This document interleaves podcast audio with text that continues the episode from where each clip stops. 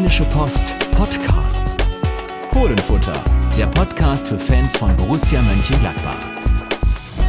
Ja, hier ist der Fohlenfutter Podcast mit Yannick Sorgatz. Und Carsten Kellermann.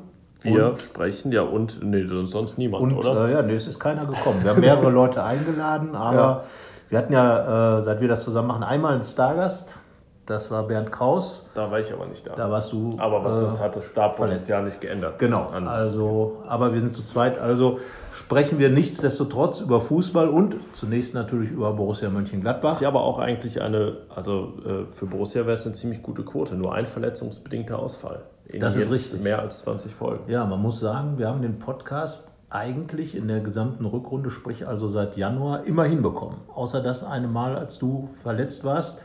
Und sonst ist er, glaube ich, nicht ausgefallen. ist nicht ausgefallen, aber jetzt müssen wir schon, sollen wir es direkt sagen, er wird wahrscheinlich in den nächsten beiden Wochen ausfallen, vielleicht auch nicht, aber Ja. ich werde auf jeden Fall nicht da sein, bin aber gesund. Ja, es ist so, dass Yannick Sorgatz tatsächlich Urlaub genehmigt bekommen hat und auch wegfährt.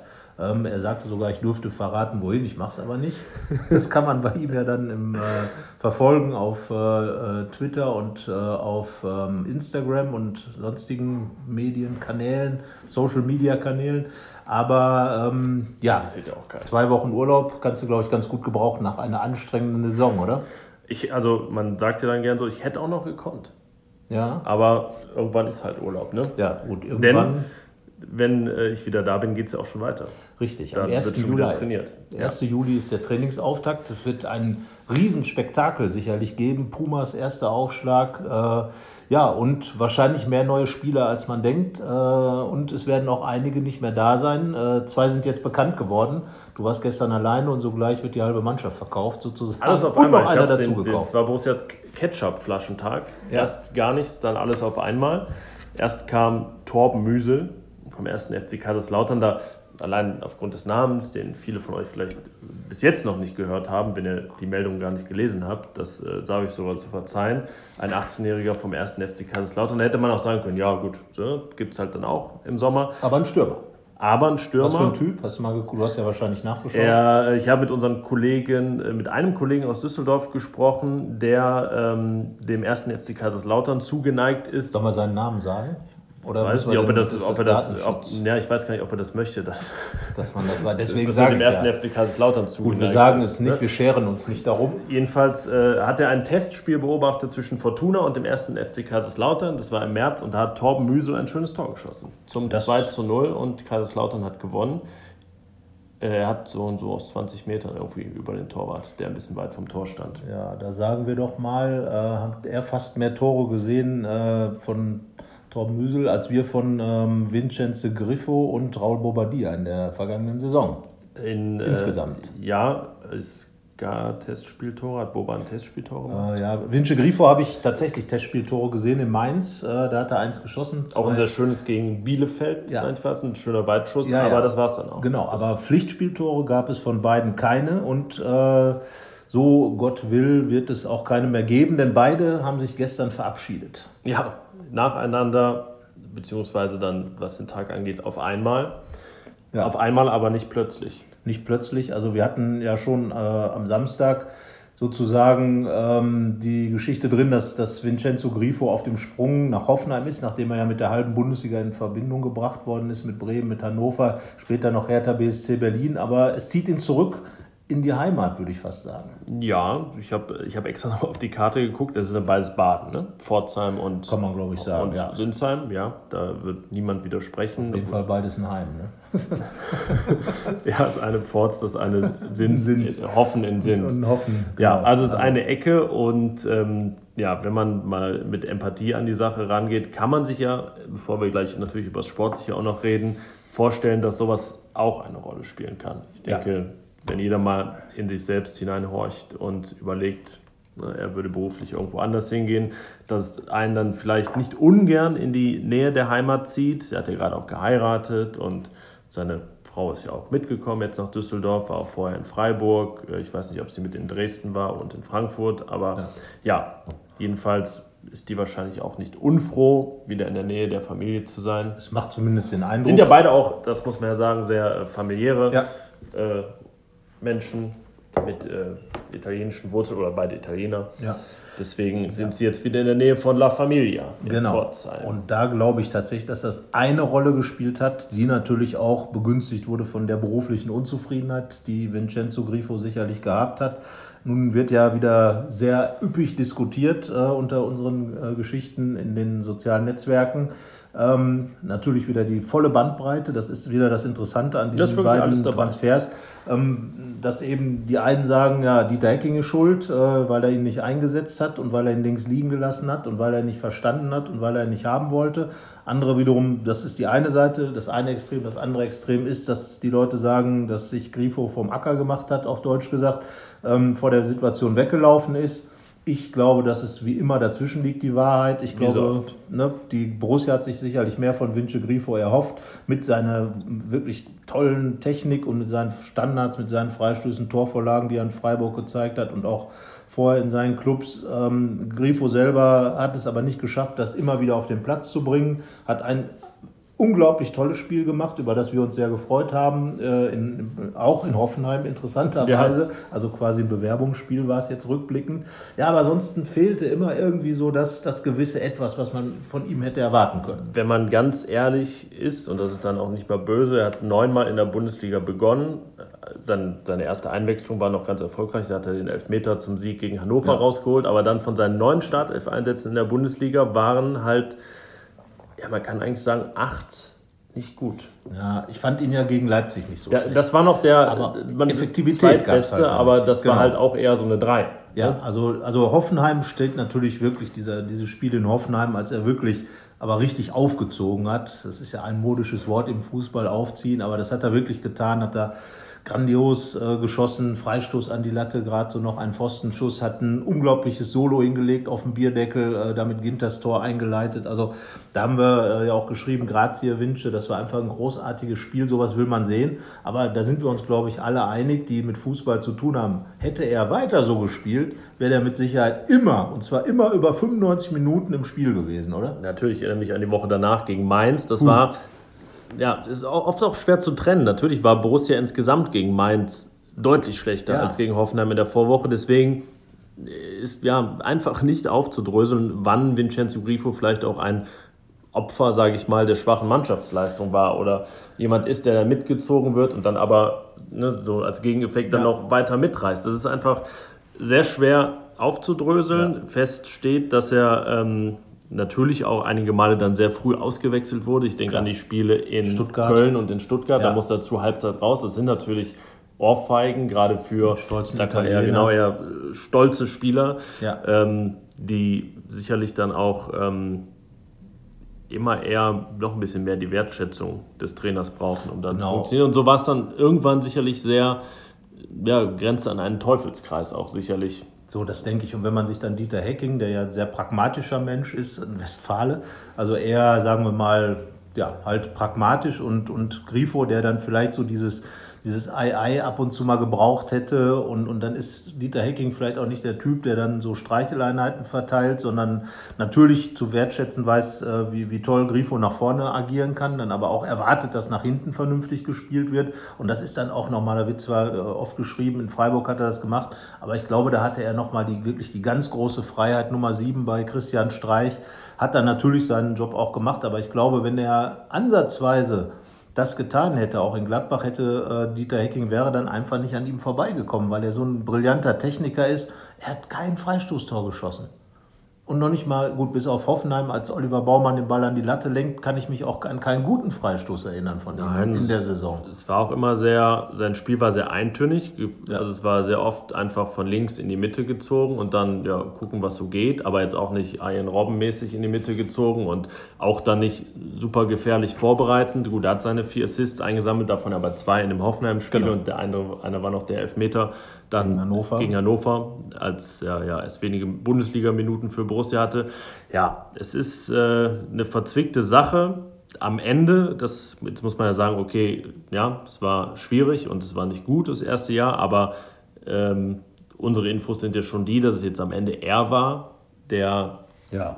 gehen wollte Und das und ist eben das äh, Verwunderliche. nicht hätte gehen müssen. Genau. Also Von, von Borussia aus erstmal. Genau. Natürlich Also, also vom Zeitpunkt her muss ich mal sagen, es ist, geht ja immer noch äh, um Torgan Hazard auch, der ebenfalls auf der linken Seite spielt. Und da kann ich mir eigentlich eher vorstellen, dass Borussia, wenn, wenn Vince Grifo jetzt nicht wirklich ganz klar geäußert hätte, dass er weg will. Und da muss man halt immer die Frage als Verein stellen, ob unzufriedene Spieler, die eigentlich auch gar nicht mehr da sein wollen, wirklich hilfreich sind. Die Antwort ist offenbar nein gewesen. Aber ich glaube jetzt, dass akut nicht so schnell was passiert wäre, sondern dass man von Borussias Seite aus vielleicht eher diesen zweiten Versuch, äh, also dieses Chaka, äh, diese Chaka-Geschichte, bei dem war es ja genauso. Noch ein, zwei Jahre war der wirklich fast auch abgestempelt ja, als Wir haben überlegt, wer hat denn wenn man es mal so nennt, nach einem Jahr überhaupt aufgegeben. Selbst Luc de Jong war nach ja. einem Jahr noch da, hat es dann ein halbes Jahr probiert, dann wurde er ausgeliehen und nach insgesamt zwei ja. war er dann weg. Gut, Kolo war wirklich kurz da, nur ein halbes Jahr, Gut, aber, aber, das, das war, war auch ne, Wintertransfer. Nicht zu vergleichen. Ähm, ja, weil das jetzt einer, der Anlaufschwierigkeiten hatte, nach einem Jahr geht, ja. Ich finde es ein bisschen schade, ein bisschen enttäuschend, muss ich auch sagen, weil äh, wir hatten kurz kurz bevor der Urlaub anfing, der Urlaub der Spieler anfing, also nicht deiner oder meiner, sondern der äh, Urlaub der Spieler anfing, mit Winche nochmal gesprochen. Da hat er eigentlich ganz klar gesagt, dass er den zweiten Versuch, dass er hier äh, den zweiten Anlauf machen will und dass er eigentlich Mönchengladbach zeigen will, was er kann. Und ich, das, da habe ich dann gesagt, ja, Finde ich super, weil äh, so wie früher in der Schule, wenn man einen Lehrer hatte, der einem irgendwie so auf dem Kieker hatte, dann hat man halt versucht, Gab's möglichst... Sowas bei dir, das kann ich mir äh, vorstellen. Ich kann mir das auch nicht vorstellen. es muss irgendwas falsch gelaufen sein, aber wir waren im Pädagogikkurs. Vielleicht war das so. Tino und ich die einzigen Herren der Schöpfung. Und ähm, ja, wir, wir haben uns ein bisschen schwer getan. Also okay. so mit der Lehrerin. Naja gut, aber dann hat man halt dann so viel gemacht, dass man nicht dran vorbei konnte, eine 2 zu geben. Und das hatte ich eigentlich bei Winsche auch gehofft, dass er jetzt einfach dann sagt, wenn er sagt, ich komme mit Dieter Hecking nicht klar, aber gerade dann hinzugehen und zu sagen, ja, dann zeige ich es dem Alten einfach. Dann bin ich so gut, dass er mich aufstellen muss und mache ihm eine lange Nase. Das wäre für mich jetzt mal so ein Ansatz gewesen zu sagen, ja, ich zeige es Gott und der Welt und dem Trainer und mir selber vor allem auch. Klar, Hoffenheim spielt Champions League, darf man auch nicht vergessen. Hoffenheim ist ja. nah dran an Pforzheim, Klar. all diese Dinge. Aber ich glaube, ich weiß halt nicht, ob so ein, so ein, Spieler dann einfach sich mal durchsetzen muss, um daraus auch Kraft zu ziehen, wie Granit Xhaka. Der war hier schon abgeschrieben als, als Fehleinkauf und genau, ist als das ist der, dein Pädagogikus-Effekt, ja. sage ich mal, den ich dann auch ähm, anführen würde. Ja, das hätte die Reaktion sein können und auch der einzige Weg, wie es natürlich gegangen wäre, weil die Taking würde nicht auf einmal sagen, na, ein Jahr lang äh, hat mir es überhaupt nicht gefallen, was du hier machst und äh, jetzt äh, kriegst du mal einen Freifahrtschein für die ersten sechs Spieltage. Das nicht, aber ein Reset Unab bestimmt gegeben. Unabhängig, das sicherlich, aber ähm, und es ist ja auch ähm, hinterlegt im Endeffekt, dass ja nichts vorgefallen ist. Es, ist jetzt, es gibt, gab keine Skandale in irgendeiner Form Nein. und dass das Tischtuch jetzt völlig zerrissen wäre in der Hinsicht. Es zumindest keine Hinweise. Ja, sagen wir es, es hat nicht gepasst, ob das dann der Satz ist, der, der dazu passt, zu, zu, diesem, ähm, zu dieser Personalie. Ja, gut. Jetzt kann man natürlich auch vermuten, es weiß ja keiner, was passiert. Du hast gesagt, Toran Hazard könnte gehen. Und wir haben ja mal über diesen Domino-Effekt gesprochen, ja. ähm, dass dann natürlich auch alles in, in, die Gänge kommt, wenn so richtig viel Kohle reinkommt. Man weiß ja auch nicht, passi was passiert. Also es ist ja auch nicht gesagt, dass Vincenzo Grifo überhaupt erstmal die gleiche Ausgangsposition gehabt hätte wie letztes Jahr. Vielleicht wird sie ja auch noch schlechter, das kann ja sein. Möglicherweise, weil. Ja, aufgrund von Systemumstellungen und so weiter. Ja, also wir beide glauben ja schon dran, dass das System ein bisschen gewechselt wird, dass es äh, mit, mit mehr, sagen wir, Manpower im, im äh, zentralen offensiven Mittelfeld äh, geschehen wird, dass vielleicht sogar die Außen ganz anders besetzt werden. Man, aber das muss man abwarten. Äh, auf jeden Fall können wir auch sagen, wenn es eine Zentralstürmerstelle geben wird, wird die eben nicht von Raul Bobadilla besetzt werden. Der war ja im vergangenen Jahr der Plan B, also nicht wegen Bobadilla, sondern wegen B tatsächlich der Alternativplan. Tja, und man muss sagen, äh, dass alles, was Borussia im letzten, vergangenen Sommer in der Offensive getan hat, irgendwie nicht, nichts war. Das ist einfach ja. ja, das erkennt man ja an den ganzen Null-Tore-Spielern, ja, genau. die es da gegeben hat. Und das waren ja einige, entweder weil sie verletzt waren oder weil sie halt äh, ja, sehr oft Chancen vergeben haben.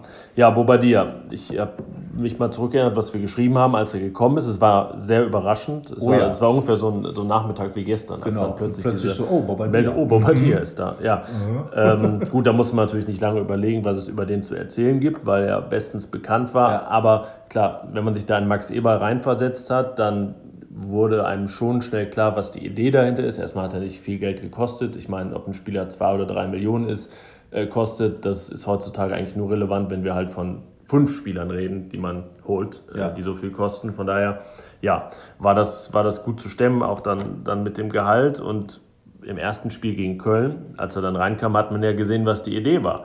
Und die war gut. Ne? Also, er sollte halt der, der Unruhestifter sein, ja. der reinkommt, der auch, ähm, das hat er im äh, Fohlen-Echo-Magazin gesagt, der auch äh, ja, sowieso aufgrund seiner Statur und seines Aussehens, für ihn unverständlich, wie er gesagt hat, schon ein bisschen Angst und Schrecken verbreitet und dann gern nochmal böser guckt. Ja. So ein Typ einfach, den Borussia nicht hatte. Der Bulle. Ja, der Büffel. Der Büffel. Der Büffel, ja, genau. Also das war die. Idee dahinter, die natürlich, das muss man jetzt sagen, ähm, bis auf drei Spiele, in denen er ordentlich war oder überhaupt mal begonnen hat. Dortmund ähm, hat er begonnen und hat da wirklich, fand ich, sein bestes Spiel gemacht. Ja, er hat ja aber, verloren. Er hat natürlich auch kaum Spiele gemacht, deswegen ja, ja. muss eins musste ja sein Bestes sein. Aber deswegen muss man unterm Strich sagen, ich glaube, haben wir im Transferzeugnis dann auch eine ja, harsche, aber gerechtfertigte 5 gegeben. Genau. Die, also nicht Boba in dem Sinne, nicht den Menschen, sondern äh, ja, dem Transfer. Dem Transfer. Und dem genau. Gesamtpaket. Ja, ich würde sagen, schon rundum enttäuschend. Und äh, jemand hat zu Recht angeführt, ich habe auch äh, die der Blog von, von Seitenwahl war es und auch Andi sagen, dass Boba ähm, interessanterweise sich in Gladbach immer am wohlsten gefühlt hat, aber eigentlich woanders auch besser funktioniert ja, hat. Ja, und das ist eben die Skurrilität dann so einer Geschichte. Ähm, ein bisschen tut es einem für Bobadilla dann auch leid, weil ich glaube, so die ganze Sache war erstens gar nicht so eine schlechte Idee, wie du schon gesagt hast, und zweitens ist Bobadilla eigentlich auch jemand, was, was ich zum Beispiel sehr stark von ihm fand. Er war ja nicht immer der einfachste, sondern eher, sagen wir so, enfant terrible hat sich aber dann wirklich ganz rührend um den, den Julio Villalba gekümmert, äh, wie so ein ja. großer Bruder, ein bisschen Papi fast schon und äh, hat den versucht eben, der, der aus Paraguay hergekommen ist, Bobadilla ist ja auch, hat ja auch einen paraguayanischen Pass und hat sich um den gekümmert und äh, geguckt, dass er ganz gut äh, ankommt und dass er vielleicht nicht die Fehler macht, die Bobadilla bei seinem ersten Transfer hier gemacht hat. Gut, wir waren jetzt nicht jede Nacht dabei, was da passiert ist, aber am Ende ähm, hat es da kein großes Problem, kein Problem gegeben, weder ein großes noch ein kleines. Und äh, das muss ich dann schon sagen, äh, Hut ab bei Bobadilla, aber er ist halt nicht als Sozialarbeiter gekommen, sondern als Fußballspieler, als Stürmer. Genau. Und wer null Tore in, in einer Saison abliefert, ist halt als Offensivmann, das gilt dann aber auch für Grifo, halt ein Flop. Ja, das so. ist dann das letzte, nein, das heißt das letzte, was wir über Raúl Bobadilla sagen. Aber er war jetzt doch schon, er war zwölf Jahre in Europa. Ja. Es wird, er wird jetzt 31 in ein paar Tagen. Ja, ist für ihn schon eine, eine lange Zeit gewesen ja. bei sieben Vereinen in drei Ländern. Genau. Einiges erlebt, würde ich ja. sagen. Ganz also, salopp gesagt auch. Ja, ja. Einiges an Mist gebaut natürlich äh, eine klar. Zeit lang. Äh, ja, besonders im, sage ich mal, ähm, Straßenverkehr. Ja.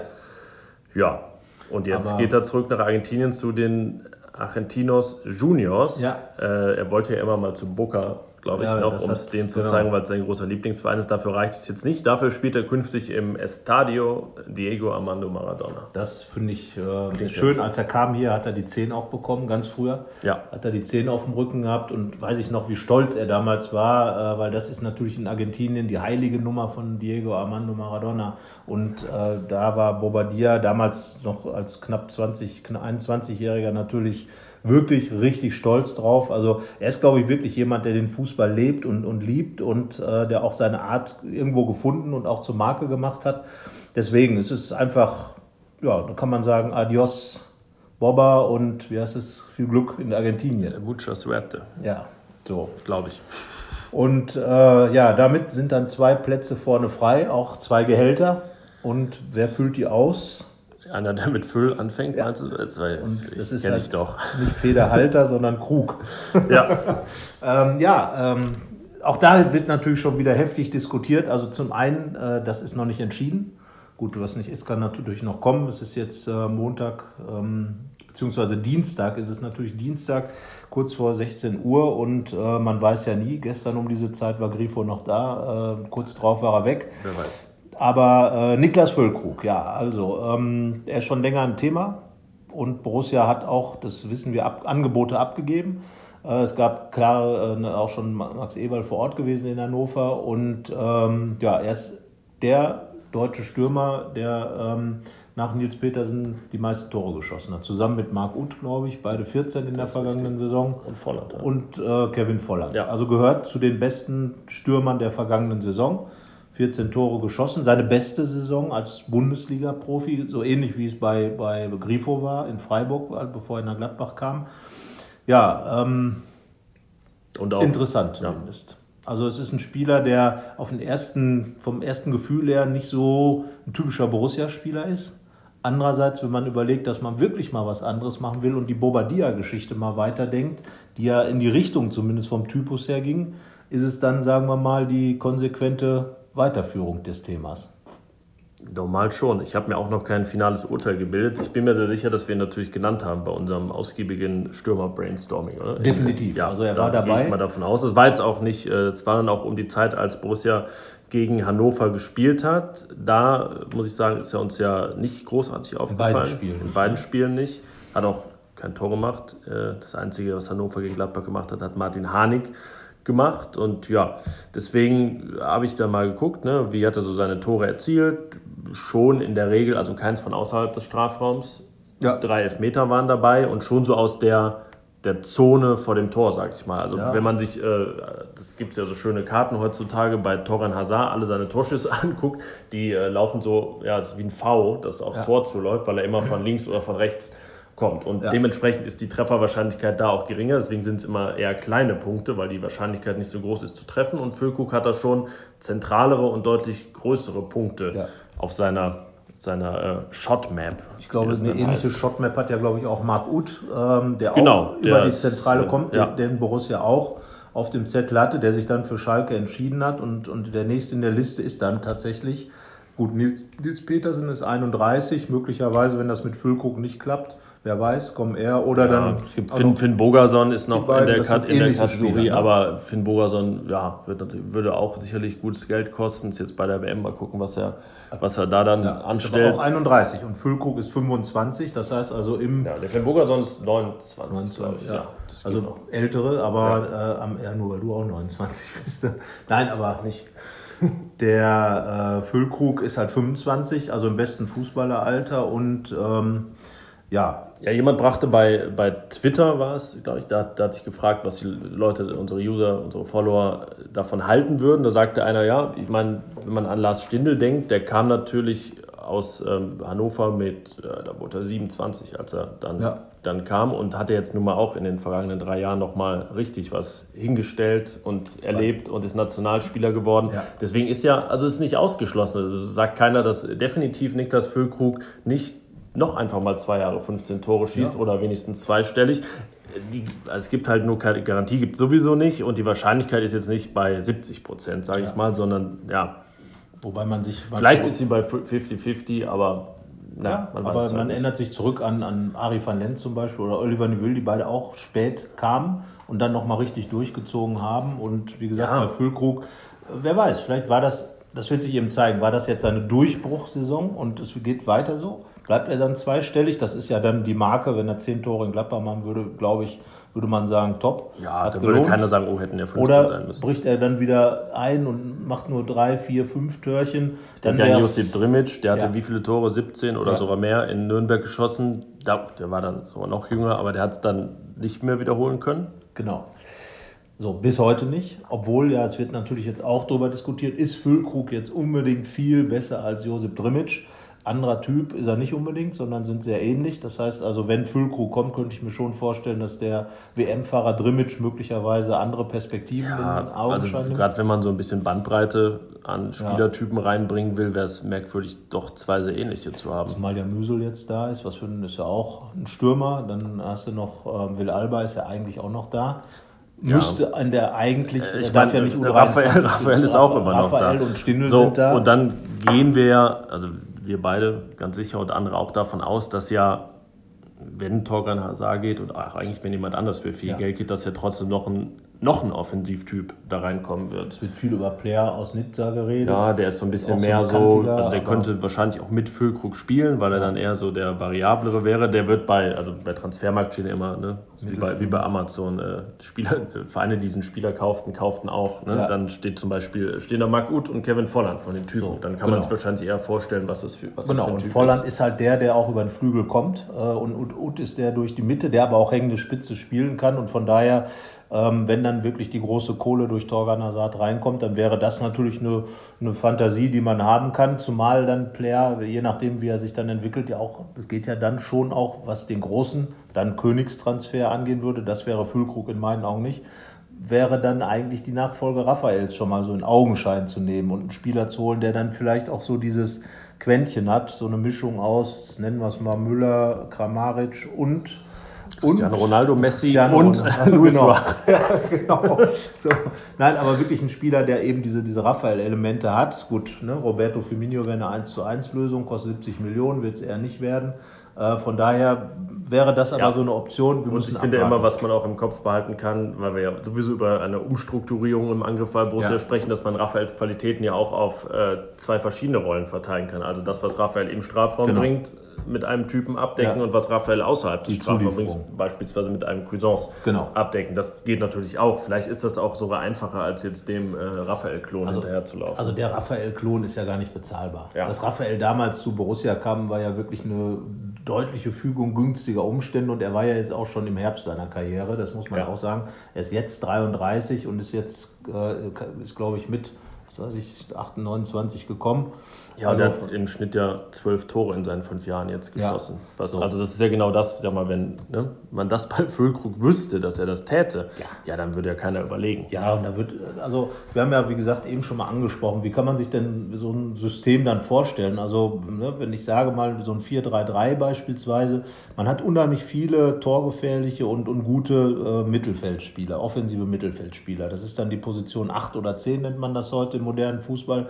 Ähm, und, und wenn man dann sagt, man hat dann den einen Sechser, den Abräumer, da kann man sich dann äh, beispielsweise Strobel, Kramer oder, oder Krake. auch äh, die Krake, die, die schweizerische Krake vorstellen, Zakaria.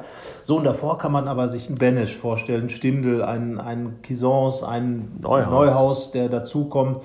Und, und von da aus Torgefahr und, und in den Strafraum rein zu produzieren. Ja, und vorne dann vielleicht wirklich mit zwei äh, oder drei Spielern, die dann auch sehr variabel unterwegs sind. Füllkrug kann auch über die Flügel kommen, wenn man sich sein äh, Profil anschaut. Dann eventuell so ein Player oder natürlich ein Raphael. Tra- Traoré wird eine Rolle spielen, wenn er fit bleibt. Jetzt Also war Oni, Oni. Onikuru ähm, aus Belgien, Ja. also der Nigerianer aus Belgien, der in England unter Vertrag steht, so Ja. äh, im Gespräch, der ja dann ausgeliehen werden könnte. Das geht natürlich auch, dass man einfach Ja. noch einen so ein, so ein äh, Übergangsjahr mit, mit einer Laie abdeckt. Klar, das wäre, ne? oder vielleicht, vielleicht gibt es eine Kaufoption noch, wer das weiß. Miet, Mietkauf oder so, ne? man beim Haus. Nee, und dann darf man ja auch ähm, Keenan Bennett nicht vergessen. Der ist auch Ja. da, ähm, äh, der, der Engländer. Und äh, der Junge spricht Deutsch. Das heißt, er wird sich sicherlich schnell integrieren, kann sich also ganz auf Fußball in, äh, konzentrieren. Ähm, wir haben uns da mal ein Video angeschaut. Äh, ich fand das schon gut, was er gespielt hat. Natürlich ja, im klar. Nachwuchs- und zweite Mannschaftsbereich. Aber ähm, gut, er ist, äh, warum nicht? Zumindest ist er da und, und eine Option. So. Auf die man gespannt sein darf Genau. und wo man jetzt nicht sagen kann, was machen die da. Genau. Also das geht schon, dann kann man sich ja dann, er ist ja mehr der offensive linke Seite Spieler, das heißt also kann auch links außen klassisch spielen. Ja, und dann kann man sich natürlich Traoré, Füllkrug und äh, äh, Bennett da vorstellen, zum Beispiel. Ja. Raphael hat in den letzten beiden Jahren auch nicht mehr so alle Spiele gemacht wie in den Jahren davor. Und äh, wenn er dann äh, seine Pausen bekommt, ein Lars Stindl muss erstmal überhaupt wieder fit werden, das darf man nicht vergessen. Und äh, ja, von daher glaube ich, ist es, ja, also man darf den Füllkrug, glaube ich, äh, sollte man Nicht durchs äh, Dorf treiben. austreiben. Also ob er kommt, ist sowieso noch, äh, also ne, die Hannoveraner haben, treiben so ein bisschen den Preis in die Höhe, haben aber jetzt aber auch mit äh, Herrn Wood aus Hamburg, äh, Bobby Wood, äh, offenbar jemanden gefunden, der eine Alternative An sein dem, könnte. ja, der dann auch, äh, da würde viel Geld überbleiben noch, sagen wir es so. ja. Äh, von dem, was sie da Gut, die müssen auch Sané haben sie auch verkauft oder ist auch weg. Ja, haben aber jetzt Saraguchi schon für, äh, für Felix Klaus geholt und ja, letztendlich geht es ums Geld. Da sind wir uns, genau. also, So, das ist ja ganz einfach. Aber Borussia wird sicherlich nicht auf Teufel komm raus äh, sagen, jetzt es muss Füllkrug sein. Naja, ich meine, das ist jetzt der erste, bei dem es durchgesickt. Ja gut, wer weiß, vielleicht wissen wir auch von irgendwas überhaupt nichts. Das ist ja auch nicht auszuschließen. Man wird es nicht auf Teufel komm raus machen, aber sagen wir mal so, wenn, wenn eine Einigung zu erzielen wäre und es der unbedingt sein soll, dann wäre es ja auch nicht verkehrt, das auch schon jetzt bald zu machen, sodass der, da er nicht bei der WM ist, am 1. äh, Juli dabei sein könnte. Ja. und dann viel Zeit hätte, seine Rolle zu finden. Genau, also von daher glaube ich, ähm, es bleibt weiter spannend und äh, ja, wie gesagt, also der Königstransfer, der wird meines Erachtens noch auf sich warten lassen. Dann, wenn einer der WM-Fahrer verkauft wird. Da muss man sich ja immer noch dran gewöhnen. Ne? Wir reden über einen 15, wahrscheinlich dann 15 Millionen ja. Euro Transfer und man kann nicht sagen, ja, uh, das ist der fette Einkauf dieses Jahres, sondern wir rechnen ja eher damit, ja. dass wenn halt äh, ja, einer geht und dementsprechend auch einer teuer eingekauft werden kann, dass ja, die 17 Millionen von Matthias Ginter wahrscheinlich fallen werden unter Umständen. Aber man darf ja auch nicht vergessen, wenn, es wird ja viel über diese hohen Summen geredet. Natürlich ist das alles Wahnsinn und natürlich ist es unglaublich, dass man für einen Spieler wie Füllkrug äh, da an die zwischen 15 und 20 Millionen äh, irgendwo aufgerufen werden. Aber das ist nun mal auch marktgerecht. Und wenn man sich dann auch den Borussenkader mal anschaut, du hast mal drauf geguckt, ähm, da müssen auch natürlich einige eine ganze Menge auf den Tisch legen, wenn sie jetzt auf die Idee kommen wollten, zum Beispiel Yannick Westergaard zu kaufen. Ja, der ja noch einer der teuersten war, die gekommen sind mit äh, 12,5 Millionen Euro. Und äh, wenn man sich einfach anschaut, ja, dass der wahrscheinlich 25, 30 kosten würde, wenn ihn jetzt jemand haben wollte. Und das ist ja dann ist ja nur eine Verdopplung in Anführungszeichen bei Nico Elvedi beispielsweise, der viel gekostet hat. Und wenn wir dann auch über 25 Millionen Euro reden, dann sind wir ja bei einer mehr als Versechsfachung des, ja. des Kaufpreises. Aber es ist realistisch. Also es ist nicht so, dass wir jetzt hier äh, irgendwie äh, Spielerüberbewertung betreiben, sondern es ist ganz klar ein junger, junger Verteidiger wie Elvedi, der äh, Champions League-Erfahrung hat, der jetzt zum zweiten Mal bei einem großen Turnier mindestens mal dabei ist. Wir wissen ja nicht, ob er doch noch zum Einsatz kommt, aber das sind natürlich alles Faktoren, die heutzutage für Geld sorgen. Und deswegen ist es auch so, wenn jemand in der Bundesliga 14 Tore schießt, wie ein Füllkrug, dann hat er halt äh, einen Wert von deutlich über 10 Millionen Euro. Genau, und wenn er bleiben würde und dann, sage ich mal, nächstes Jahr nur 5 schießt, dann ist es ja auch, also wird er nicht 15 kosten noch. Dann ja. geht es schon, schon wieder runter.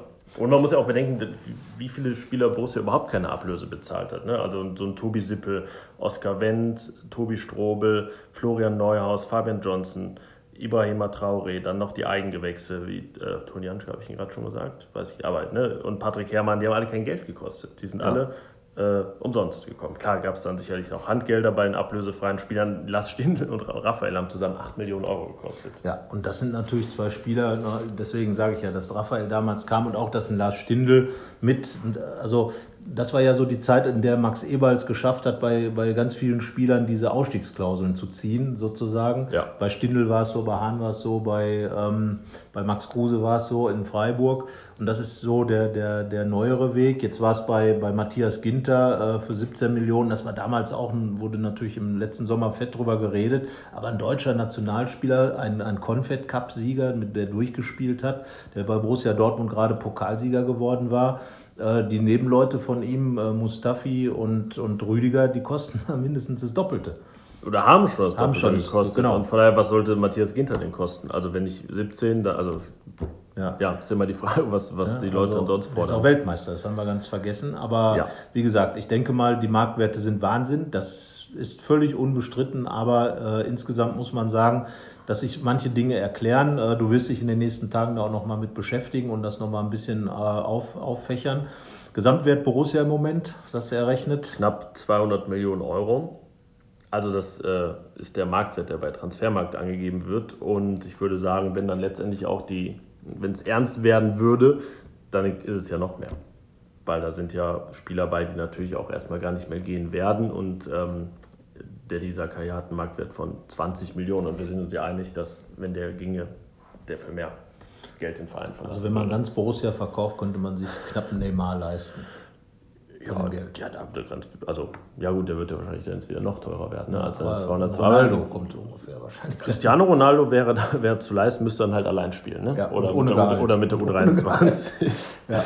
Nun ja, gut, aber das gut. ist äh, Scherz beiseite. Wir sind, äh, also es ist schon so, dass die Borussen trotz der wenig erbaulichen Saison, in der, die es im vergangenen Jahr gab, äh, was ist das denn da bei Jonas Hofmann? Acht auf?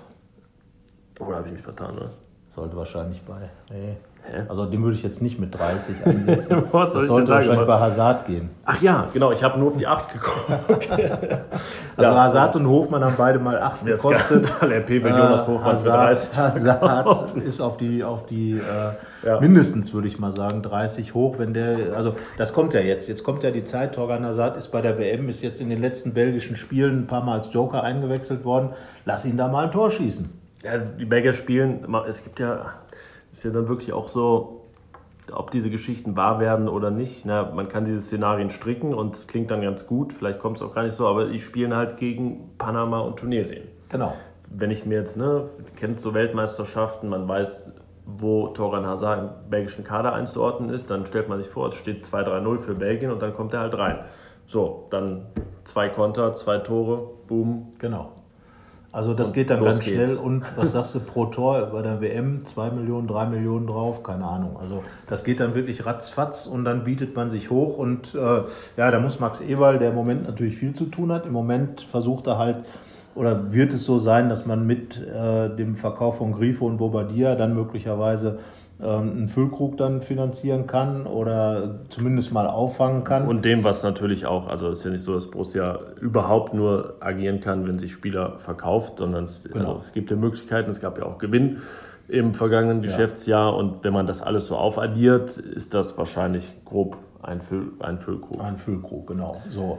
Aber ähm, interessant ist, finde ich wirklich, dass äh, äh, so Spieler wie Dennis Zakaria, wird ja auch immer gesagt, dass niemand hier besser geworden ist in der vergangenen Saison. Aber was die Marktwerte angeht, muss man da schon sagen, dass das nicht ganz richtig Es ist. gibt halt so eine Riege der Zweistelligen, so würde ich sie nennen, Ja. die einfach gewachsen ist. Genau. Zeit, ne? Also Jan Stindl- Sommer, vergessen wir nicht, der Ja. hat sich halt auch, äh, also hat ja leicht unter zweistellig gekostet, als er kam. Ja, der hat jetzt ungefähr den Marktwert auch, aber da wissen wir auch, also das ist ja dann auch ein Spezialfall. Wenn den unbedingt jemand haben will im Sommer, dann ja, kann man ja noch was, was rausschlagen. Ist auch so ein Kandidat, wo ich sage, ja, also wenn du mich jetzt fragst, schließe ich das auf keinen Fall aus. Nein. Weil das spielt am Sonntag, jetzt können wir schon mal Gegen ein Brasilien. bisschen äh, in Medias Res gehen, gegen Brasilien. Ja, was ist denn, wenn er da alleine gegen Brasilien sozusagen besteht und Nach der letzten spielt WM und auch zwei Torhüter, die auch in seiner Größenriege waren, so um die 1,80. ja, Keller Navas und genau. Claudio Bravo gingen halt zu Real Madrid und zum FC Barcelona. Bumm. Also ich meine, besser geht's halt nicht. Und äh, von daher, ja, also ich würde also ne, geduldig sein ist der eine Faktor in dieser Transferperiode. Der andere ist, alles ist möglich. Ja. So, und da, da würde ich auch wirklich nichts ausschließen. Max Eberl hat es ja gesagt, das sagen aber alle, das ist jetzt kein Gladbach-spezifisches Ding. Es gibt keine unverkäuflichen Spieler mehr.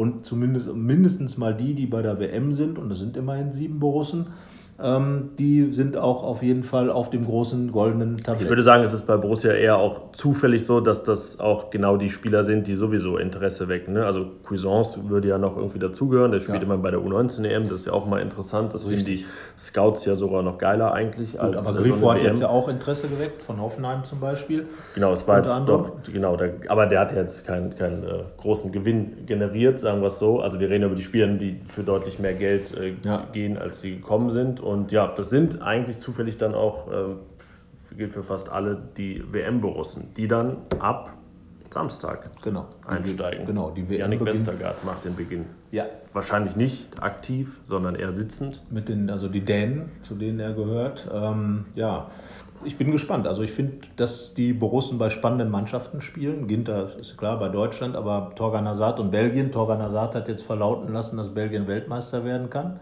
Das spricht für mich schon ein bisschen dagegen, dass das auch klappt. Wenn man Wir sind so schon mal dabei, aber selbstbewusst 4-1 ist. gegen Costa Rica gewonnen, Ja. sind auf jeden Fall in äh, gewissen Torlaune und äh, Romelu Lukaku äh, würde ich, also wäre jetzt mein Tipp für ein äh, Tippspiel, wenn man den Torschützenkönig Mhm. tippen muss, dass der da sicherlich, ja, gerade in der Vorrunde, weil er ja auch gegen Panama und Tunesien spielt. Gut, da kann man natürlich viel vorlegen. Ja, Das, äh, genau, und die Belgier haben natürlich auch eine Mannschaft, wir haben ja auch schon drüber gesprochen, dass es kein Zufall ist, dass Torgan Hazard nicht in der ersten Elf steht, weil eben gerade auf seiner Position unheimlich tolle Spieler dabei sind, auf die man sich eigentlich so, wenn man über die WM redet, richtig freut. Und von daher, ja, Belgien, haben wir auch schon gesagt, ist kein geheimer Geheimfavorit, sondern eigentlich einer, der im etwas erweiterten Favoritenkreis dabei ist. Halbfinalkandidaten, sagen wir es so. So. Wäre eine potenzielle Mannschaft, die, äh, die verhindern könnte, dass Deutschland ins Halbfinale kommt, weil es ein Viert- Viertelfinale Genau. geben könnte. Das Genau. wäre so, ja. Was aber auch bedeuten würde, dass, wenn die Dinge normal laufen, die Schweiz dann eben im Achtelfinale ausscheidet. ja, oder die Schweiz gewinnt ihre Gruppe. Oder die Schweiz zieht an Brasilien vorbei. Also diese ersten Spiele bei, bei einer WM sind ja wie immer, die ersten Spiele sind die schwierigsten. Auch Brasilien wird mit Sicherheit gegen die Schweiz, die jetzt ja gegen Spanien unentschieden gespielt hat, das darf man nicht vergessen, mit einem großartigen Jan Sommer. Und wer gegen Spanien unentschieden spielt, würde ich mal sagen, ist zumindest mal kein äh, ähm, Schützenfestkandidat gegen Brasilien. Das auf jeden Fall erstmal nicht. Genau, obwohl Brasilien natürlich zu den ganz großen Favoriten zählt. Was, äh, jetzt machen wir unser Zweier-Tippspiel hier. Wer wird Weltmeister? Ähm, ich würde mal sagen, wenn es möglich, ich habe jetzt nicht den ganzen Spielplan durch, aber ich fände ein Endspiel Jetzt ganz Frankreich, Deutschland spannend. Es geht ja immer alles. Theoretisch, Ja, so. es geht alles. Also Frankreich, Deutschland fände ich ein gutes Endspiel. Ja, und dann? Und dann gewinnt natürlich Deutschland. Okay. Das glaube ich nicht. Wäre jetzt ja auch langweilig. Ich glaube an ein Endspiel. Jetzt habe ich natürlich auch nicht den finalen Baum im Kopf, aber es kann ja auch immer. Ähm, ja, irgendwie Brasilien ist schon zu rechnen. Also meine beiden Favori Top- Top-Favoriten sind Brasilien und Spanien. Beide natürlich auch super bestückt, gerade Ja. was die Offensive angeht. Spanien hat wieder eine ganz andere Art zu spielen entwickelt. Ja, ein bisschen pragmatischer auch. Natürlich genau. so, ähm, So. klar, jetztIniesta ist in die Jahre gekommen, Xavi ist nicht mehr dabei. Genau, aber äh, natürlich Spielen mit, Ramos einem, spielen mit einem richtigen Mittelstürmer, mit Diago, Diego Aber Costa. das ist, das ist dann auch sowas, wenn wir nochmal vielleicht auf den Füllkrug dann zurückkommen, diese, diese Art und Weise. Spanien war ja dann in den Jahren, als hier äh, Borussia Barcelona geboren wurde, das große Tiki-Taka-Land. Jetzt spielt man da wieder mit dem richtigen Mittelstürmer. Das wird mit Sicherheit. Überhaupt alle gefühlt. Also ich kann mich, 2014 war ja der, der Peak der, äh, der falschen Neuner. Genau. Und jetzt, wenn ich Harry Kane, Romelu Lukaku, Ja. ähm, bei Brasilien spielt Gabriel Jesus vorne. Gut, Deu- Deutschland ist mit, na gut, die, die hatten immer einen Klose damals noch. Ja, Aber wo aber Timo es- Werner ist auch schon. aber da wurde, da, da wurde als- darüber gesprochen, ob Mario Götze da vorne Ja, spielt. genau. Tat er dann letztendlich nicht. Und ähm, ja, Robert Lewandowski. Also man kann jetzt einige aufzählen. da es haben sind wirklich viele richtig klassische- klassische, Mittelstürmer Oder klassischere, also nicht so ein Horst Rubesch-Typ, Ja, aber schon aber welche, die glaub- auch ein bisschen spielen können, aber brecherischer und mittelstürmiger als in den Jahren dabei. vorher. Brecherischer. Das sind im, Rhein, im, im Niederrheinischen sehr schwierig. Ja, brecherisch, brecherisch. So, aber äh, und, und darum finde ich, ich finde es gut und äh, deswegen auch wäre sozusagen der Gladbacher Ansatz einer, wo ich sage, er kommt ein bisschen spät, man hätte vorher daran gehen können, aber jetzt mal in die Richtung zu schauen, Ja, die würde Zeit zur WM gekommen. passen Die wahrscheinlich. Zeit ist gekommen. Ja, so, genau, jetzt so. Äh, dann redet man immer noch gerne über Überraschungsteams. Ja, das äh, Panama wird keins, würde ich jetzt mal Vielleicht, frech vielleicht gewinnen sie ein Spiel, das wäre auch eine Überraschung. Ähm, bei der Schweiz würde ich immer sagen, ja, warum nicht? Weil eine äh, Truppe, die wirklich Bundesliga erfahren ist. Aber das ist halt das Problem mit dem Baum, den wir ja gut kennen, dass es eben dann gegen Deutschland geht. Und wenn ich sage, Deutschland wird Weltmeister, kann es halt nicht gegen die Schweiz ausscheiden. Es sei denn, Schweiz wird Gruppensieger. Ähm, aber ja, Belgien darf man nicht mehr zu den Überraschungsteams zählen. Man weiß nicht, was zum Beispiel so eine Mannschaft wie Schweden über die redet man ja nicht, weil die halt auch völlig unattraktiv spielen. Aber diese unattraktiven muss man natürlich erstmal besiegen. So, ähm, so eine Mannschaft wie Chile ist gar nicht dabei. Da hätte man auch vor, sagen wir mal, vor zwei Jahren oder vor einem Jahr Ja. sogar noch gesagt, die sind bei der WM gesetzt. Ähm, deswegen, da muss man einfach sagen, ähm, ich, ich finde es sau schwer, jetzt so Überraschungsmannschaften rauszupicken. Ja. Vielleicht äh, eine, eine südamerikanische, Ja. Peru, weiß ich nicht. Also ich habe Ähm. tatsächlich Perus ersten Gegner, gleiche Farben in der Flagge. Ich habe Dänemark so ein bisschen Ja. auf dem Zettel, ne, da Zweiter werden und dann, ja gut, dann kommt wahrscheinlich schon irgendein Hammer im, äh, im Achtelfinale, aber die Dänen haben halt irgendwie so eine, eine gute Mannschaft. So, ne? das also Janik Westergaard hat das ja betont, so mit der Achse, Torwart, Innenverteidigung, Mittelfeld und dann natürlich Christian Eriksen. Also eine Mannschaft, wenn der Janik Westergaard nur dritter Innenverteidiger ist, kann auch schon nicht so verkehrt sein. Die haben halt eigentlich keine Außenverteidiger, aber das, viele Mannschaften haben das ja. Also ich meine, das ist ja, wenn du auf allen elf Positionen wirklich internationale Klasse hast, bist du ja schon Favorit. Genau, dann ist man Favorit. Das dann ist ja das- Aber auch nicht Dänemark. Genau, das ist ja das Wesen der, der Nationenturniere, dass da Mannschaften auch ihre ja, Schwächen in den Generationen einfach kompensieren müssen. Das macht es ja auch spannend. Also dann wäre es jetzt, ähm, das ist eine europäische Mannschaft. Ähm, gut. Ich finde den, den Senegal ganz spannend, aber ja. die Dänen, ja, also ich meine, bei denen ist ja wäre Viertelfinale schon Knaller. Das wäre dann das erreicht, was die 98 erreicht haben mit dieser Supermannschaft, mit den Laudrups und ja. so. Und sonst, ja, ich finde den Senegal ganz spannend, weil die halt individuell irgendwie mit Mané und äh, mit äh, Khalidou Koulibaly von ne Apple und mit Salif Sané hinter der Abwehr so richtig gute Leute haben. Aber es ist immer ja, schwer vorherzusagen, was die dann letztendlich reißen. Ja, und ich meine, Uruguay, Kolumbien und so, irgendwie irgendeiner von denen kommt ja immer ins Viertelfinale ja, durch. Kolumbien war bei der letzten WM, glaube ich, noch ganz gut dabei. Ja, ist ja dann nur an Brasilien genau. gescheitert. Genau. Und ähm, das glaube ich übrigens, dass Frankreich bei Brasilien dann möglicherweise im Halbfinale ausschalten könnte. Ja, ich habe natürlich sind die Franzosen, genau klar, das ist Wahnsinn, was sie da für Spiele haben, aber irgendwie sind sie am Ende doch immer noch in Schönheit, Tragik und allem gestorben. Das ist eben die Frage, ob die Mannschaft, das ist ja übrigens auch das belgische Thema, äh, zu sagen, nach hinten raus, äh, die Vogt hat gesagt, nach hinten raus werden sie immer schwächer in den Turnieren. Und dieses Turniermannschaft sein, das ist, glaube ich, immer noch der ganz große Vorteil, den die Deutschen haben. Viele sagen auch England als Favorit, weil die jetzt in den U-Mannschaften viel gewonnen haben. Ja. Die Frage ist, kommt das schon oben an? Die Frage ist auch, ähm, hat England wirklich so viel Qualität, um bei so einem Turnier äh, dann mal wieder also zum ersten Mal seit 1966 wirklich richtig weit zu kommen, also, äh, also bis ins Finale. Ist die Frage. Also ich finde es auf jeden Fall schon ganz spannend. Wahrscheinlich werde ich mir auch Spiele angucken, von denen ich jetzt sage, äh, interessiert mich eigentlich gar nicht. Geht ja direkt mit dem Eröffnungsspiel schon los. Genau. Russland gegen Saudi-Arabien. Ja, aber was ist mit Russland, der Gastgeber? Nichts. So, da sind wir einer Meinung. Also Russland und Saudi-Arabien werden eher nichts. Ja, in der Gruppe sind noch Ägypten und Uruguay. Zwei müssen halt weiterkommen. Ja, das wird es nicht verhindern. Mit Salah, der ja offenbar doch wieder fit wird. Uruguay halt äh, zweifacher Weltmeister. Man darf das ja nicht vergessen. Von 1930 ja, und 1950. Ist keiner mehr dabei, ne? Äh, nein. Nein.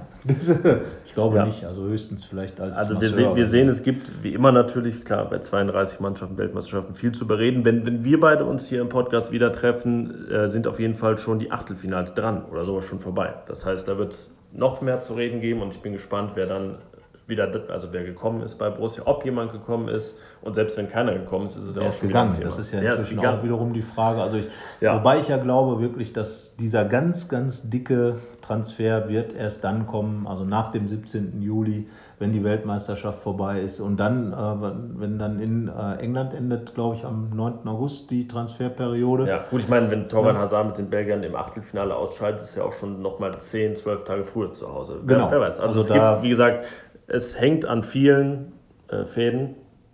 Und wir ziehen die jetzt Manche sind alle. Seiden, manche sind Taue. manche sind Halbseiden.